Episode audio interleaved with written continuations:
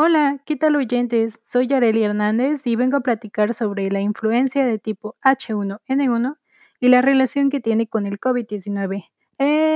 Bueno, primero hablaremos sobre la influenza de tipo H1N1.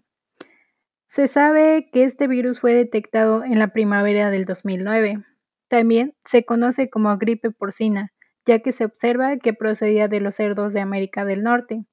La gripe H1N1 es una enfermedad respiratoria. El virus se disemina a través de la tos y los estornudos. También puede ser por el, contacto o con objetos infectados y la introducción posterior del virus en la boca o nariz. La mayoría de los individuos infectados desarrolla una enfermedad leve y se recupera sin tratamiento médico, pero algunos pueden llegar H1N1 es una mezcla compleja de genes de origen aviar, humano y porcino. Si bien no se establece dónde y cuándo se dieron las sucesivas recombinaciones que originaron esta variante del virus de la influenza, es claro que no es producto de una recombinación sencilla, sino que tuvieron que ocurrir varios eventos de recombinación para llegar a de los síntomas de esta son fiebre, tos, secreción o congestión nasal, cefalea, dolor corporal, escalofríos, Ahora cansancio. Hablaremos sobre el COVID-19. Este apareció en China en diciembre del 2019. Fue declarado pandemia. Se transmite de una persona infectada a otra a través de gotículas que expulsa un enfermo al toser o al estornudar. También al tocar o estrechar la mano de una persona enferma de un objeto o superficie contaminada con el virus y luego llevar las manos sucias a la boca. Una persona debe sospechar de COVID-19 cuando presenta al menos dos de los siguientes síntomas.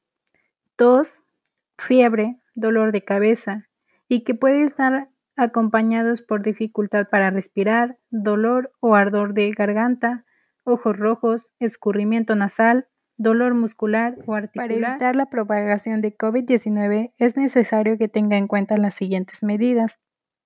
Lávese las manos con frecuencia. Use agua y jabón o un desinfectante de manos a base de alcohol. Manténganse a una distancia segura de cualquier persona que tosa o estornude. No se toque los ojos, la nariz o la boca.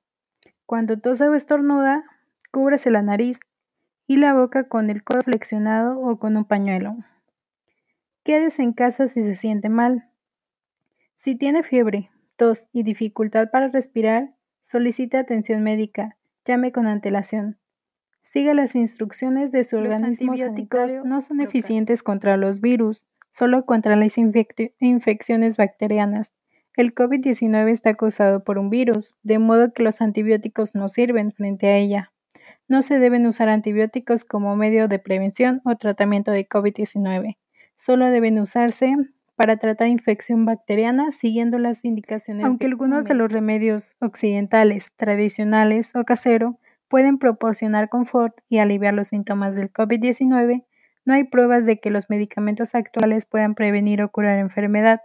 La OMS no recomienda la automedicación en particular con antibióticos para prevenir o curar el COVID-19.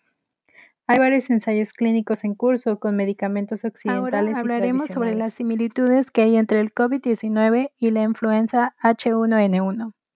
Bueno, sus similitudes es que tienen presentaciones clínicas muy parecidas. Ambos causan enfermedades respiratorias, con una gran variedad de casos que pueden ser desde afecciones asintomáticas, que pueden ser ya sea leves o graves, provocando la muerte. Ambos virus se transmiten por contacto. Para la influenza tiene un periodo de incubación más corto, que es el tiempo en que pasa desde la infección hasta la aparición de síntomas, y es muy diferente al COVID-19. Pero el COVID-19 es más letal ya que tiene una tasa de mortalidad. esto ha sido todo por el momento y espero les haya gustado. Adiós.